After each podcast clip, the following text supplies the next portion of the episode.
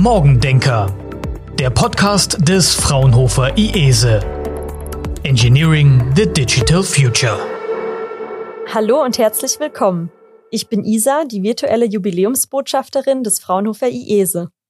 Wer uns noch nicht kennt, IESE steht für Fraunhofer Institut für experimentelles Software Engineering und wir feiern dieses Jahr unser 25-jähriges Jubiläum. Aus diesem Anlass ist unser erster Gast in dieser ersten Podcast-Folge unser Institutsleiter Professor Dr. Peter Liggesmeier. Hallo, Herr Liggesmeier, schön, dass Sie da sind. Ja, hallo Isa. Ja, vielleicht können Sie zu Beginn noch ein paar Worte zu sich selbst sagen, bevor wir dann auf die Entwicklung des IESE kommen. Ja, gern. Ich bin eigentlich Ingenieur. Ich habe Elektrotechnik studiert, allerdings von Anfang an mit einer Fokussierung auf das Thema Datenverarbeitung, weil auch schon in den frühen 1980er Jahren zu erkennen war, dass Informatik und Digitales immer wichtiger werden würde und dieser Spagat zwischen Ingenieurwissenschaft einerseits und Informatik andererseits hat mich durch meinen Werdegang verfolgt. Ich habe dann promoviert in Softwaretechnik, aber an einer elektrotechnischen Fakultät, bin dann in die zentrale Forschung von Siemens gewechselt und habe dort eben Informatikthemen in einem großen Elektrotechnikkonzern verfolgt und über eine Zwischenstation in Potsdam bin ich dann schlussendlich nach Kaiserslautern gekommen äh, an die Fakultät für Informatik, habe dort den Lehrstuhl für Softwaretechnik mit Dependability inne und äh, habe damals eben als wissenschaftlicher Institutsleiter auch eine Rolle in der Institutsleitung des IESE bezogen und bin eben seit 2015 hier der geschäftsführende Institutsleiter. Was mich besonders umtreibt, ist reale Herausforderungen in neuartiger Weise, also mit neuen wissenschaftlichen Erkenntnissen zu lösen. Das ist wohl auch etwas, was Ingenieure charakterisiert, reale Herausforderungen adressieren zu wollen. Und das, was den Wissenschaftler interessiert, ist das eben mit möglichst neuen, effizienten, leistungsfähigen Technologien tun zu wollen. Das kann man meines Erachtens bei Fraunhofer in ausgezeichneter Weise. Ja, Sie sind schon eine ganze Weile am IESE. Wie haben sich denn jetzt die Anforderungen an das Software Engineering in den letzten 25 Jahren verändert? Ich glaube, die Veränderungen kann man gut an den thematischen Veränderungen des Fraunhofer IESE festmachen. Als das IESE in den 1990er Jahren gegründet worden ist, war das zentrale Thema in der Softwaretechnik und damals auch am IESE das Thema Softwareprozesse. Softwareprozesse sind heute immer noch wichtig, haben aber den Status des wissenschaftlichen Themas zugunsten von praktischen Anwendungen weitgehend eingebüßt. Das heißt, die Themen haben sich gewandelt. Man ist wieder mehr zu technologieorientierten Fragestellungen zurückgekehrt. Und das, was uns heute besonders umtreibt, sind eben sehr große vernetzte Systeme, die man nicht mehr eindeutig einer Disziplin zuordnen kann, die also nicht mehr reines Informatiksystem oder reines elektrisches System oder reiner Maschinenbau sind, sondern eine Mixtur aus diesen Disziplinen darstellen und oft auch schwierig abzugrenzen sind von ihrer Umgebung. Es ist gar nicht so ganz klar, wo ein solches System beginnt und endet. Und daraus ergeben sich viele Fragestellungen, die wir natürlich aktuell adressieren. Das heißt, das Institut hat einen Werdegang, wenn man so will, von den Softwareprozessen ganz zu Beginn hin zu großen Systemen und Systems Engineering Thematiken heute. Und was ist jetzt der Vorteil dieser Vernetzung? Was haben denn Unternehmen beispielsweise davon? Naja, die Vernetzung ist ein zentraler Bestandteil der digitalen Transformation, die ja daraus besteht, dass in quasi drei Schritten zunächst einmal analoge Produkte von digitalen Produkten abgelöst werden, sich dann digitale Prozesse darauf aufsetzen bis hin zu digitalen Geschäftsmodellen. Also digitale Transformation ist mehr als nur die Einführung einer Software. Das ist völlig klar. Die Frage ist aber natürlich durchaus berechtigt, was hat denn beispielsweise ein Wirtschaftsunternehmen davon? Das lässt sich vielleicht am besten an einem aktuellen Beispiel verdeutlichen. Nehmen wir das Beispiel Lebensmitteltechnologie, Einer unserer Schwerpunkte hier am Fraunhofer IESE seit einigen Jahren ist der Bereich Smart Farming.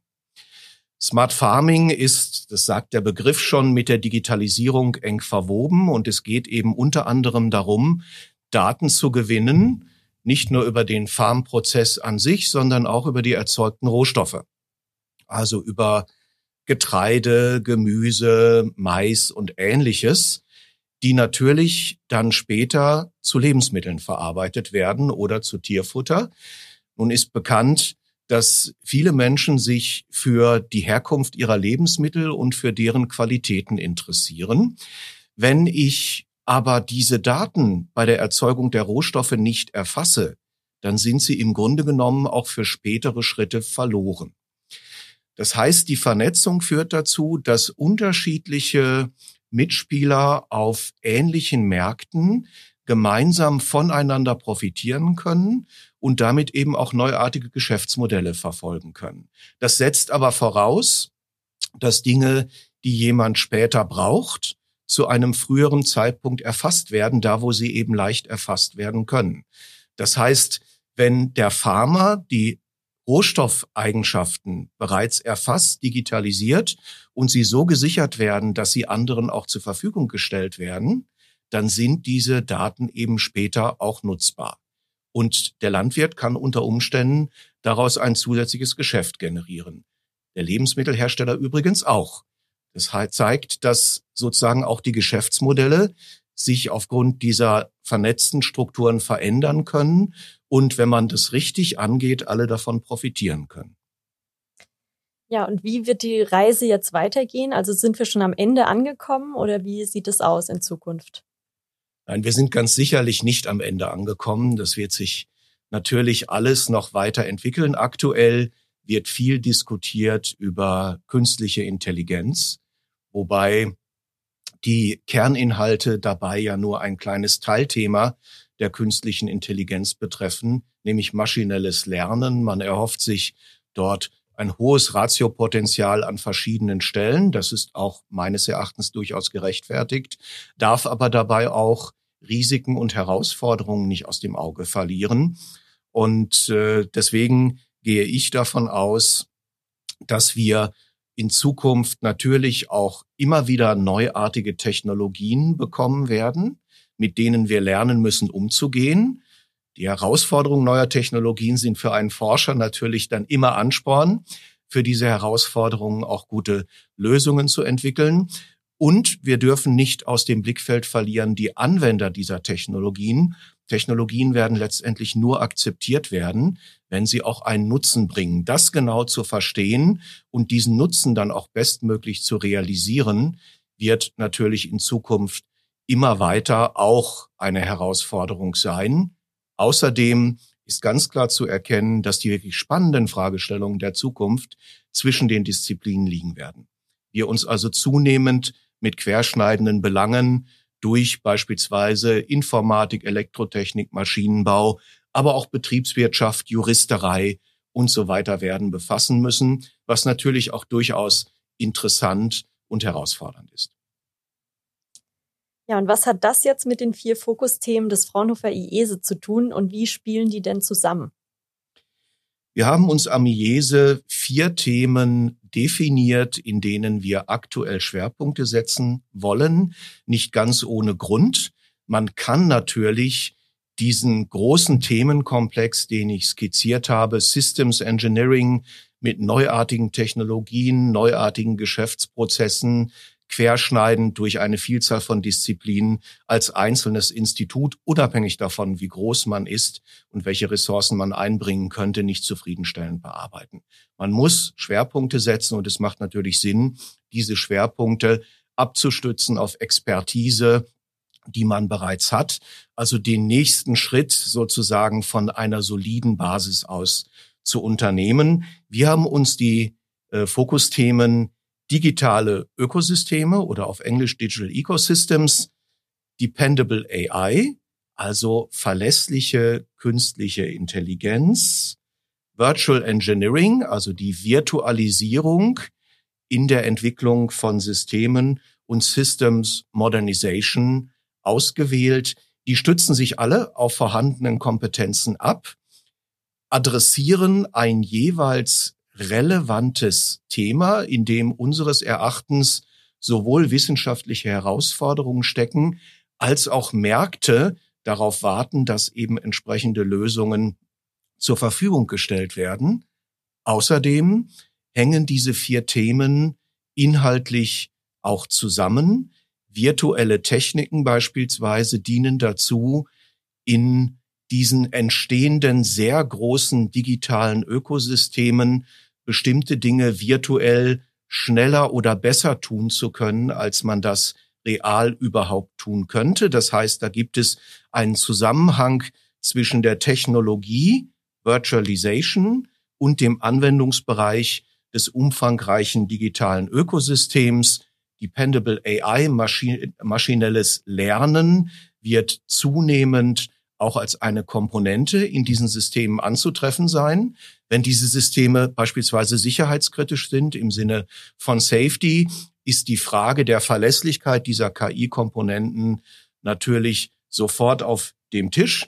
Und System Modernization hat damit zu tun, dass diese entstehenden vernetzten großen Systeme natürlich zum Teil fußen auf über lange Jahre gewarteten Altsystemen, die nicht ohne weiteres von jetzt auf gleich durch neue Systeme ersetzt werden können.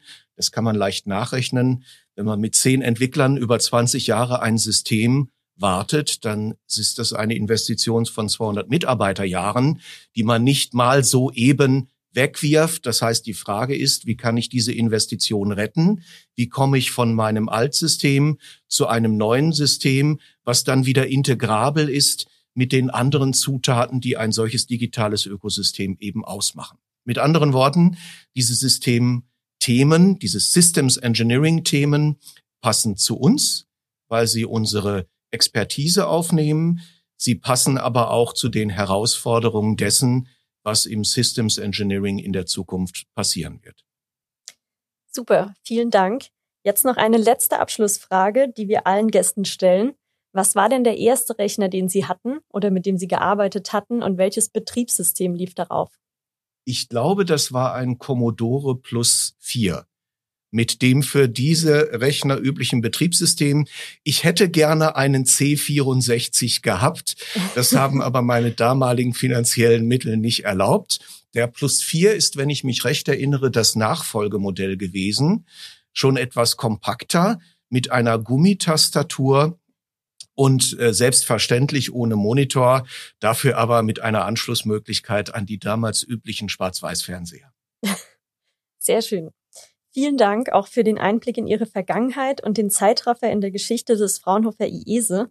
Schon mal auf Wiedersehen, Herr Liggesmeier. Und ihr erfahrt im Laufe des Jahres mehr zu den vier Fokusthemen. Zunächst beschäftigen wir uns mit Dependable AI. Und wenn ihr euch jetzt fragt, was das genau ist, dann schaltet am 15. Februar wieder ein. Bis dann. Vielen Dank und tschüss, Isa. Morgendenker. Engineering the Digital Future.